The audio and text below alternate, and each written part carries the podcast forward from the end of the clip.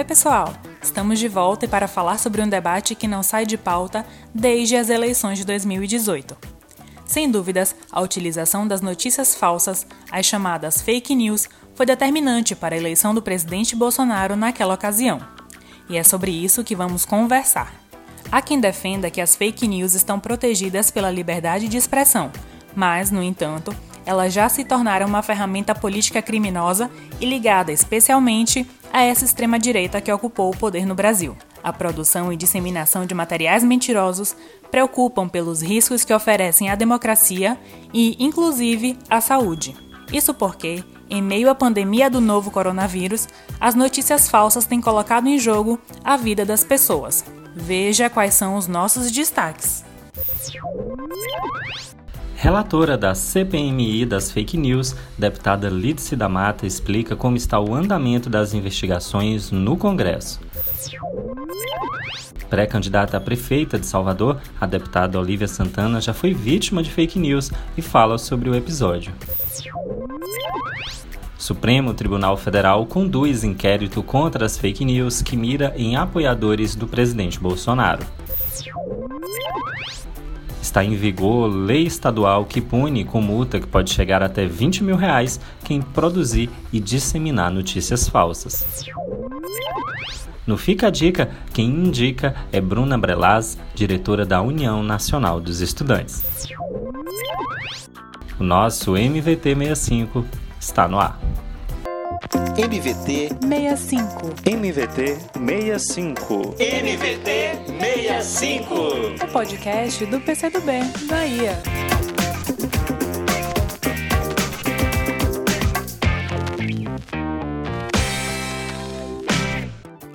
O Congresso Nacional instalou uma comissão parlamentar mista de inquérito para investigar casos de fake news. O presidente da CPMI é o senador baiano Ângelo Coronel, do PSD, e a relatora é a também baiana deputada federal Lídice da Mata, do PSB. Nesta semana, promovemos uma live na nossa página no Facebook com a participação de Lídice e da nossa deputada federal, Alice Portugal. No bate-papo, Lídice explicou o andamento dos trabalhos e nós selecionamos alguns trechos. Primeiro, Lídice falou sobre o fenômeno das fake news. O que é fake news que todo mundo está falando? Né? Se fôssemos apenas traduzir, seria notícia falsa, o que é uma contradição, porque se ela é notícia, não é falsa. Se ela é falsa, não é notícia. Mas é, na verdade, eu geralmente costumo dizer que é uma notícia fraudulenta. É uma notícia é, que não é, que é uma mentira, é uma invenção.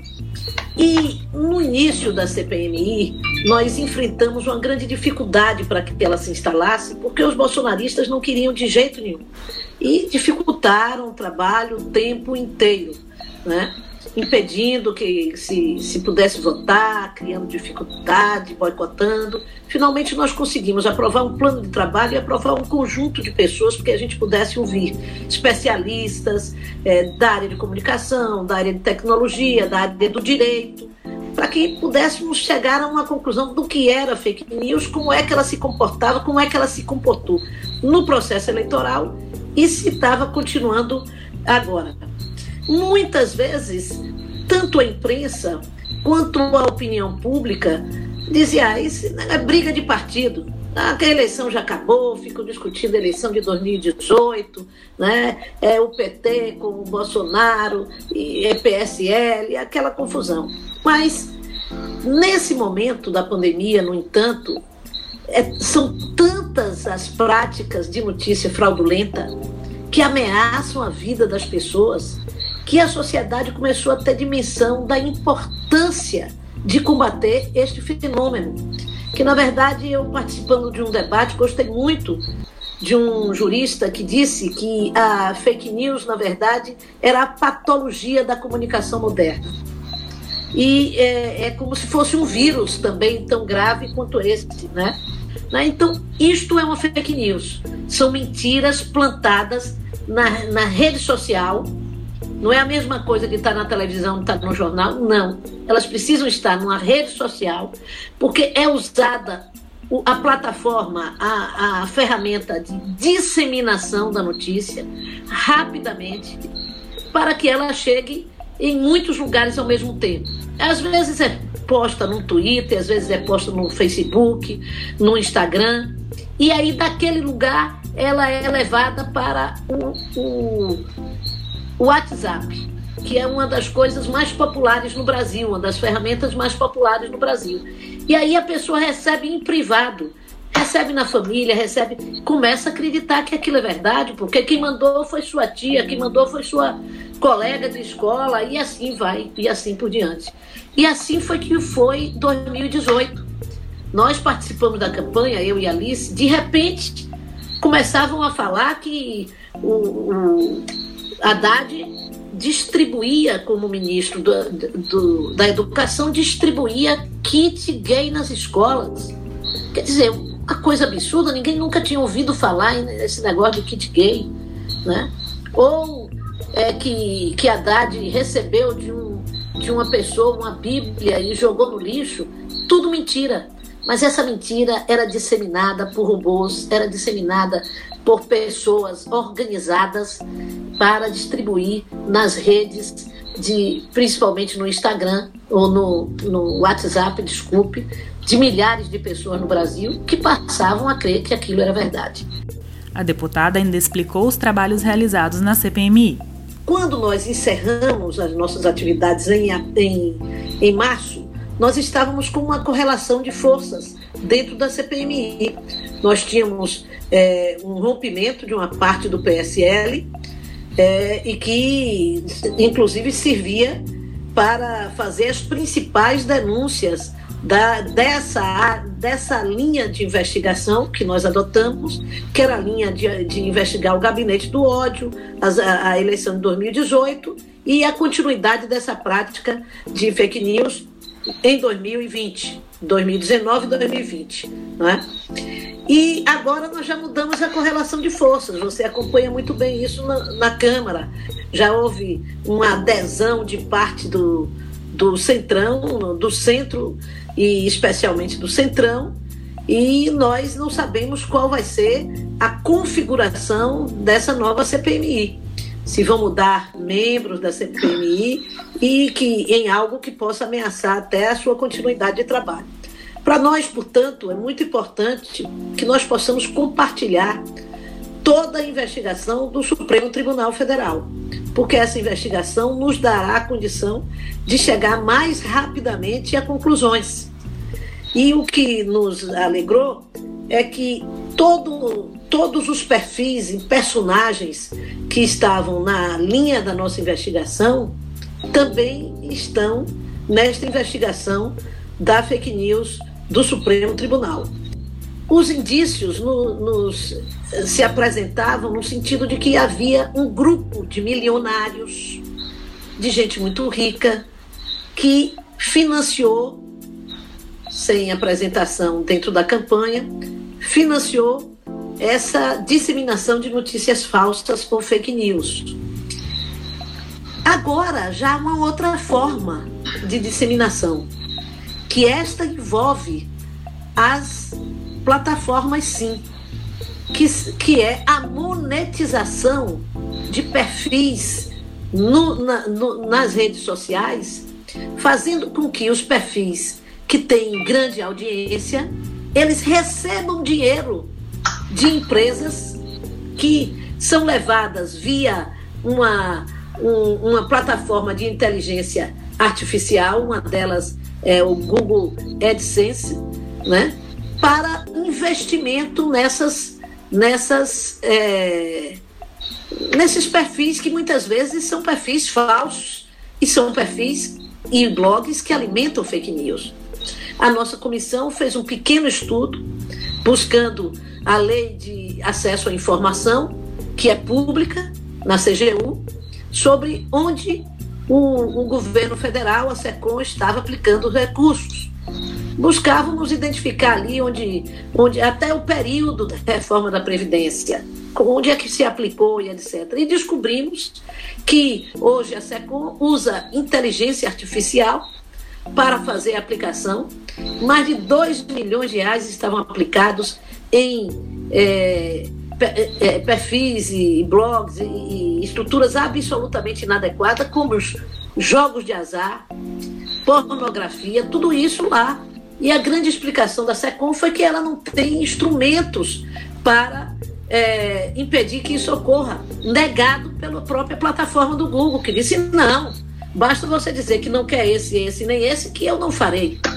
Então você veja que esse governo vai se juntando a um monte de coisa que além de fake news vai fazendo, eles vão criando uma forma de alimentar de forma de maneira diferente, mas de alimentar os seus próprios é, criadores de fake news.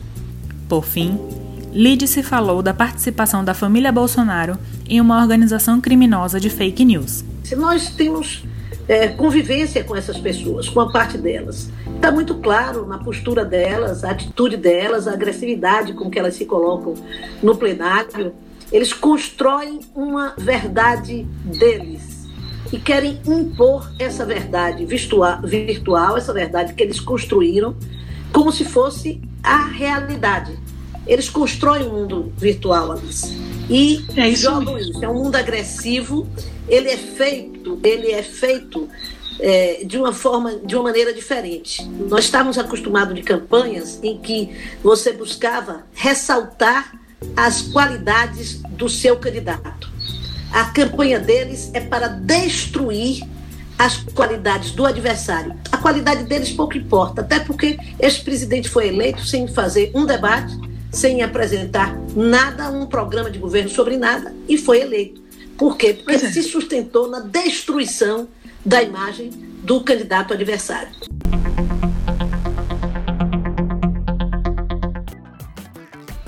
O Supremo Tribunal Federal tem atuado desde março do ano passado em um inquérito criminal que investiga notícias fraudulentas, ofensas e ameaças que atingem a honrabilidade e a segurança da corte, de seus membros e de familiares.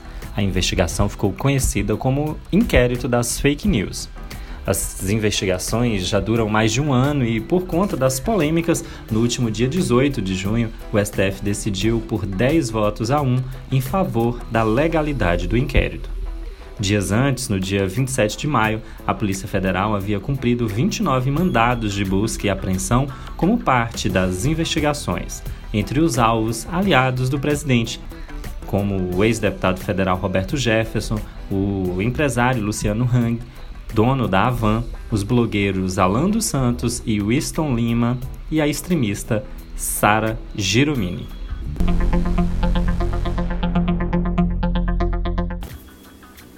Em fevereiro deste ano, a deputada estadual Olivia Santana foi vítima de fake news. Usaram um vídeo antigo de quando ela foi atacada verbalmente por um homem na rua para insinuar que o autor dos insultos fosse o cantor e compositor Carlinhos Brown.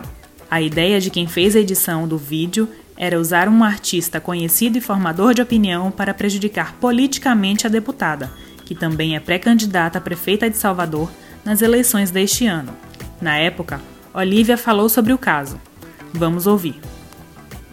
É um negócio absolutamente esdrúxulo porque eu tenho uma excelente relação com Brau, é uma artista que eu admiro, que tem um trabalho belíssimo e, portanto, nunca estive envolvida em nenhum problema com Brau e Brau nem estava naquela situação real que foi o racismo que eu sofri naquele hotel em 2018. Entendam que rede, as redes sociais elas são importantes são um espaço de relacionamento, de a gente se conhecer, enfim, de coisas boas serem postadas. Mas também é um espaço, tem um lado muito perigoso, de pessoas que querem desconstruir a imagem de outras pessoas, agredir, violentar, que usam esses espaços para fins ilícitos. Portanto, eu peço o apoio de todas e todos que garantam que a verdade possa sim prevalecer sobre a mentira. Vamos fazer uma grande rede contra fake news. Esse é um movimento já nacional que nós temos que nos engajar, porque esse espaço, qualquer situação de crime, de violência, seja física, na vida física, seja no espaço virtual, precisa ser desconstruído, precisa ser respondido pelos autores ou pelas autoras. É por isso que nós estamos aqui dizendo que o mais importante é esse engajamento em favor da verdade.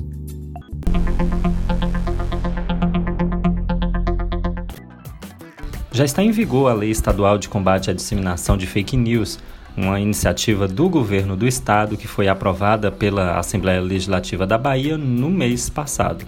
A partir de agora, serão punidas a criação e a disseminação de notícias falsas sobre epidemias, endemias e pandemias, com multa que pode chegar a 20 mil reais. A punição vale para os responsáveis por elaborar, divulgar e utilizar softwares ou outros mecanismos para o compartilhamento em massa de fake news as denúncias poderão ser encaminhadas ao Ministério Público do Estado e os responsáveis poderão responder pelo crime de criação e compartilhamento de calúnias e mentiras. Os valores arrecadados com as multas serão usados no combate à pandemia do novo coronavírus. Fica a dica.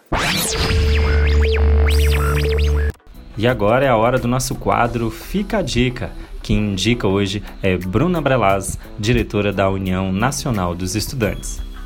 Oi, gente, eu sou a Bruna Brelaz, eu sou tesoureira da União Nacional dos Estudantes e também dirigente da União da Juventude Socialista. E para falar de fake news, eu queria muito indicar para vocês um livro do autor Juliano da Empoli chamado Os Engenheiros do Caos, que reflete esse debate da fake news, de teorias da conspiração e como esses fatores levaram é, que algumas figuras antagônicas chegassem ao poder em alguns países importantes do mundo, como Estados Unidos, Brasil, Itália. Espero que essa dica ajude vocês a, a elucidar esse debate e espero que vocês curtam muito esse livro super importante para a atualidade. Grande abraço!